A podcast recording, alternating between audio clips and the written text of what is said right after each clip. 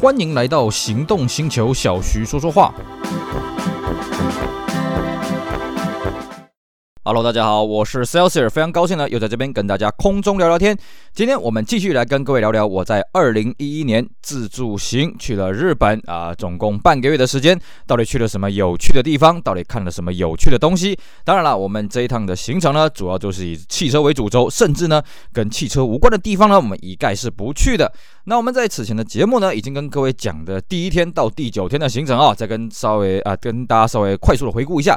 我呢是先到了名古屋。那么这个之后呢，去了东京，后来呢，这东京附近的神奈川啦，那么再来去奈良，奈良之后回到名古屋，名古屋之后呢，待了一天啊、又到了所谓的三重。那我们上一集呢，就跟大家讲到说，我到三重县呃这个车友的家中过夜的有趣的事情，并且呢，他在那天还带了我去了三重唯一跟汽车息息相关的景点，叫做铃鹿赛道，并且我们还推荐铃鹿赛道附近有一间叫做卡瓦 g n Corporation，专门在改 Honda NSX 一间很有名的店啊，大家如果有去铃鹿赛道，千万不要错过了这个有趣的地方。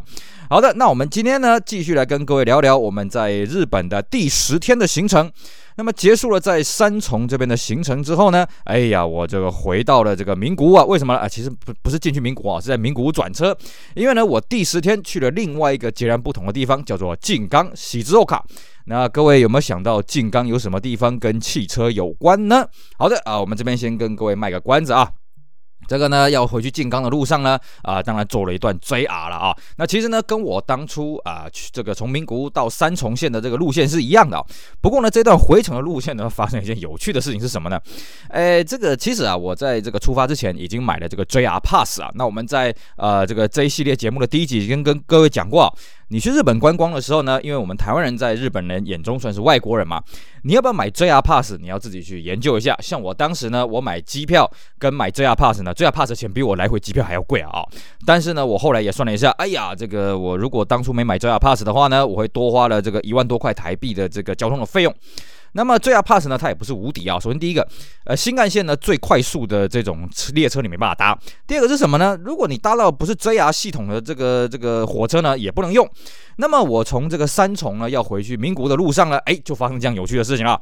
我是在三重的 JR 的火车站上车的啊，在这个呃 JR 系统上车了。结果呢，开着开着，咣咣咣咣咣咣咣咣啊，开到一半呢，忽然呢，哎，这个列车员查票。那么列车员查票呢，就看到我是拿 JR Pass 亮出来给他看，他说：“哎，先生不好意思啊，这个要补票。当然了啊，这个我就跟他愣了一下，呃呃，这个啊，我就跟他讲英文嘛，啊啊，I don't know，啊，I I take the JR Pass，啊，why I have to pay？”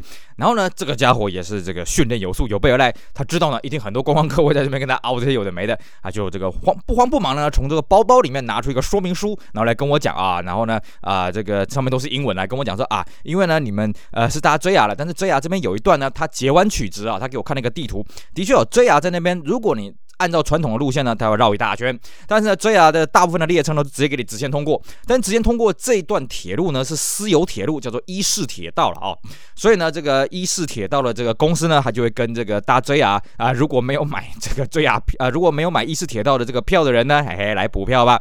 那当然了，我也知道他有备而来啊，所以呢，我也是乖乖的哎，给他补票了啊。好吧，看看要付多少钱就给他嘛，没关系。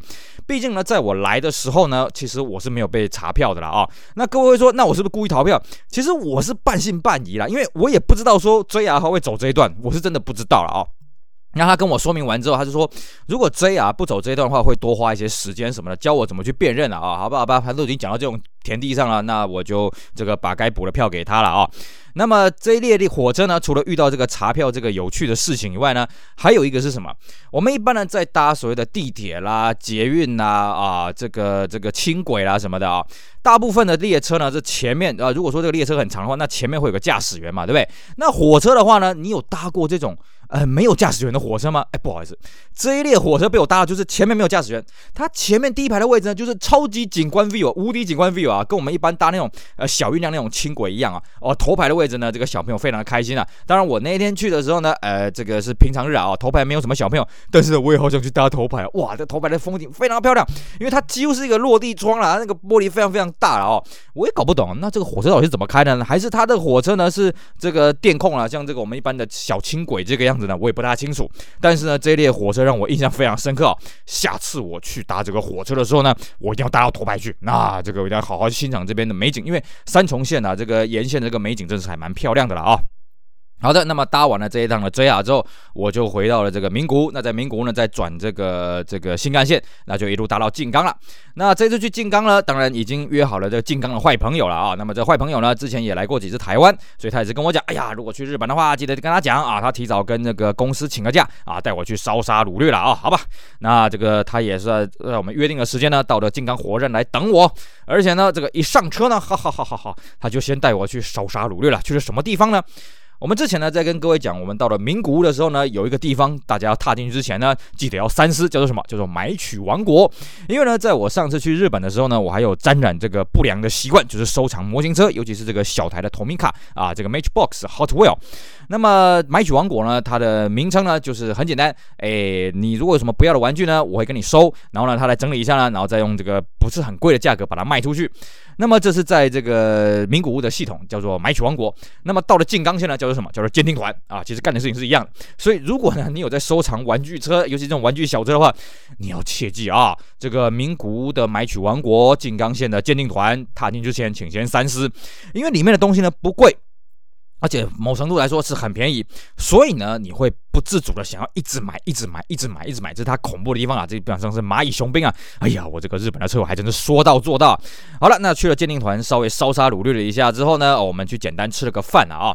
吃了个饭之后呢，我们就往我们今天最重要的汽车景点去移动。那么到底是什么汽车景点呢？等一下我跟各位开讲。但是在移动到这个汽车景点的路上呢，还遇到了一个奇景啊！那我现在想起来是有点后悔啊，因为当时呢应该要下去拍了啊。当时我们觉得哎没关系，我们去去了那个景点之后回来再来补拍就好了。我们遇到什么东西呢？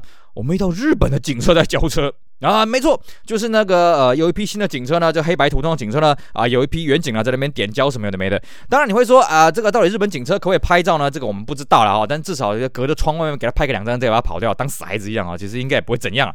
可惜了啊！这个等到我们去完这个景点之后，再过来这个地方呢，哎呀，已经人去楼空了，相当的可惜了啊！现在想想，嗯，当时应该要有花堪折直须折了。好了啊，那没关系。那到底我们去了什么静冈跟汽车有关的地方呢？没有错，就是所谓的塔米亚啊，田宫。我相信呢，各位有在玩模型车的，你都知道啊，塔米亚这个组装模型呢，啊，这个精度是世界一流的。但是呢，我们一直跟各位强调，这是跟汽车有关的啊，呃，不是跟模型车有关而已。那么塔米亚这个地方哦，它很好玩，它在每年的五月了啊，当然疫情期间我不是很确定啊，呃，过往啊，每年五月它会有所谓的静冈模型展，那当然呢，就是这个塔米亚它主办的啊。而且呢，静冈这个地方啊，毕竟它有一个群聚的效应是什么呢？因为除了塔米亚的总部在这里啊，其实像那个什么 EBBRO 啦、Aoshima 的总部也在这里，所以呢，他们每年五月大家会集合在一起呢啊。参呃这个举办各种厂牌的这个模型展览啊，那吸引了全世界各地的喜欢模型车的人呢啊，喜欢这个模型公仔的人呢啊，都可以去那边参观。而且呢，在每年五月中旬这个这个静冈模型展的时候，塔米亚整间公司呢，它会做整个开放啊，让你爱怎么参观就怎么参观，随便你看啊，包括这个什么生产线啦啊，什么地下室啦啊，什么办公室啊，你爱爱怎么去就怎么去了啊。这个我去的时候呢是二零一一年的一月，所以呢是没有这个静冈模型展了。不过没关系啊，呃，你平。常去的时候，它有所谓常设展，就是它所谓的历史馆啊。那当然，塔米亚的历史馆呢，当然就是这个放着塔米亚从创厂到现在啊、所有的这个模型车，还有它这个最早的这个演进的历史啦什么的。但是我必须跟各位讲哦，我这个人呢，当时是有沾染收藏模型车的恶习，但是我不会做模型车啊，我这个人手工很差。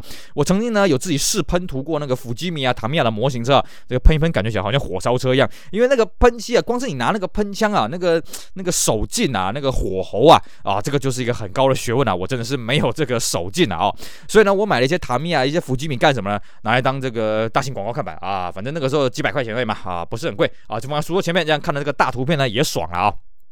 所以呢，我对塔米亚的车子并不是说非常的有研究了，但是这个历史馆呢，我也是加减看嘛啊，这个加减拍照嘛啊，看它最早的产品是怎么样，那后来产品怎么样，怎么有的没的。但是对我来讲呢，真正我要去的重点呢，并不是塔米亚的历史馆啊，而是它的大厅啊。它大厅里面放了什么？它放了一比一的真车，而且我也是强烈建议各位啊，这些真车呢，都有一些背后的故事啊。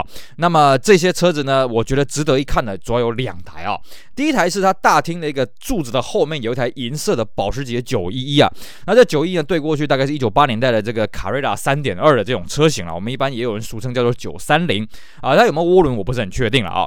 那这台车的故事非常的有意思啊。你会说啊，这塔米亚的模型公司放一台911，这个有什么非常特别的地方吗？我们要去路边去看911啊，在日本来讲也不是非常难的，尤你这个假日去东京了，就会看得到了啊。重点是这台九一很有故事啊，这个就要说到塔米亚它的敬业的精神了啊。呃，塔米亚这间公司呢，它在创立了之后呢，当然就是追求这个模型车的精准度嘛啊。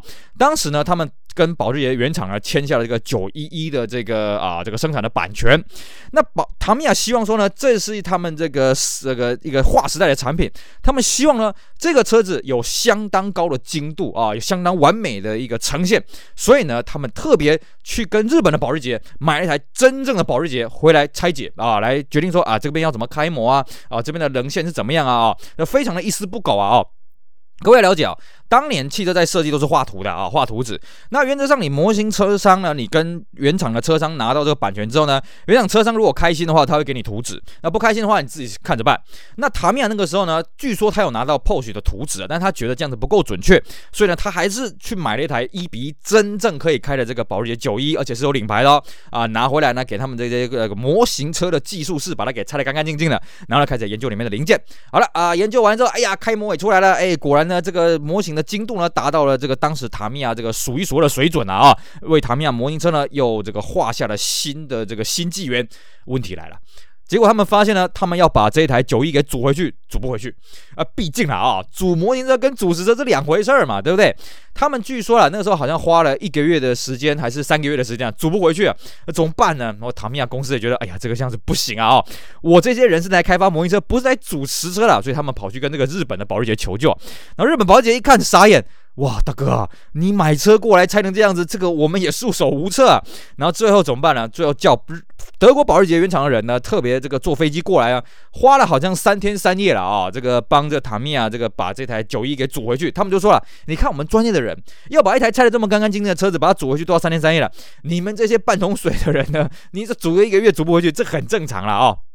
但是呢，德国人也很佩服啊，哇，这个日本人呢，在做光这个做一个模型车呢，就是这么的一丝不苟啊，哦，所以这件事情呢，啊，这台车子就放在塔米亚这边算是这个镇店之宝了。我强烈建议各位啊，去了这个塔米亚博物馆，呃，塔米亚这个总公司呢，一定要去看这台九一啊，这台九一真的是很有故事啊。那么另外呢，旁边还有一台也是蛮值得一看的是什么？用六轮的赛车。我们一般呢看到这种什么 F1 赛车、卡特赛车了啊，是不是都是四个轮子，然后在边边嘛，然后中间一个小小的驾驶座这样的嘛？那那个时候呢，就是有个赛车队，他觉得说六个轮子就是前面四个负责转向，那后面两个轮子呢负责驱动，这样好像会比较快哦。啊，那当然了，它的战机呢也是有它辉煌的时候了。只不过呢，这个六轮赛车它的造型非常的特别啊，所以呢，当时唐米亚也相中了。哎呀，那我来做这个六轮赛车的这个这个模型。不过各位要了解到一件事情哦，当年对于著作权、对于商标什么的概念非常的薄弱，所以大部分啊，在做模型车的人啊，在做模型车的公司呢，是不管你什么授权不授权，管他了，我爱怎么着怎么着了啊。可是呢，塔米亚那个时候他很坚持哦，我要去跟这个赛车队签约，而且呢，我要付这个版税，那么我来推出这个模型车，哇，这工程相当的浩大了啊，花了也是很多钱。可是呢，这个赛车公司呢，他们也知恩图报，因为他们觉得说，哇，这个第一次遇到有人来签我们赛车，而且还愿意这个给这么多钱的啊。所以呢，当这个车子退役了之后呢，干脆就把这个车送给了塔米亚啊。各位要了解啊，一般我们 F1 呢一线的赛车呢，如果你退役了之后会被二线的车队买过去，像法拉利啊，哦，像 McLaren 啊，哦。都会有人愿意买过去当他们车队的主力了啊、当然，马克拉伦愿不愿意卖，我是不太清楚。我知道法拉利确定有卖他们啊、这个已经被淘汰掉的这个赛车给这个二线车队。那那个六轮赛车呢？因为后来好像是因为规范还是战绩不是很好了，反正就是没有人要接手了。那干脆那个赛车车队想说报废也是这个可惜嘛，干脆就送给塔米亚。所以这台车呢，也就放在塔米亚博物馆。那至于博物馆呃不是博物馆的那个总公司啊，那总公司大厅里面其实还摆了不少车子，像这个保时捷914啦啊，还有这个金龟车的这个 Buggy 呀。啊，一些有的没的车子哦，这个我就不是很清楚它背后的故事了哦。那还有很多这个重型的机车了啊，这当年日本的这些这个什么 CBR 啦啊，什么卡塔纳啦，什么这些重型摩托车呢，应有尽有。但是呢，我对这些车子也没什么研究，所以呢，这边我就没办法跟各位做介绍了。只是呢，在大厅呢，还有一个地方，它可以自己做这个机车组装模型哦。当时我去的时候呢，诶，它就是让你做这个 Vespa 啊，这个小小的 Vespa 啊，你可以自己去按这个按钮啊，自己去冲压成型。那这个就当做你这个参观的纪念了啊。我也带了一组回家，自己把它组起来，小小的一台啦，大概就跟一个这个一个一个食指这么大而已啦啊，相当的好玩。当然，最重要的是什么呢？哎、呃，这里面有所谓的贩卖部啊，就所谓的败家中心呐、啊。那贩卖部呢，里面当然就是卖一些塔米亚限定版啊，什么特注版，偏偏又有特价。哎呀，一个不小心又在那边又败了一些家啊。所以呢，这个各位去了塔米亚总公司的时候，切记要记得啊，记得要克己复礼为人，不然一个不小心呢啊就破费了啊。以上就是我们今天节目内容，跟大家聊聊我在二零一一年去日本第十天的行程。我们来到了静冈，去了塔米亚总公司参观。尤其呢，呃，不算参观了啊，就是去他的这个历史馆、陈列馆去看一看。尤其他大厅里面这台保时捷九一，这辆非常值得一看啊，背后的故事非常的有意思了啊。希望大家会喜欢，也希望大家去支持我们其他精彩的节目内容。我是 Celsius，我们下回再聊喽，拜拜。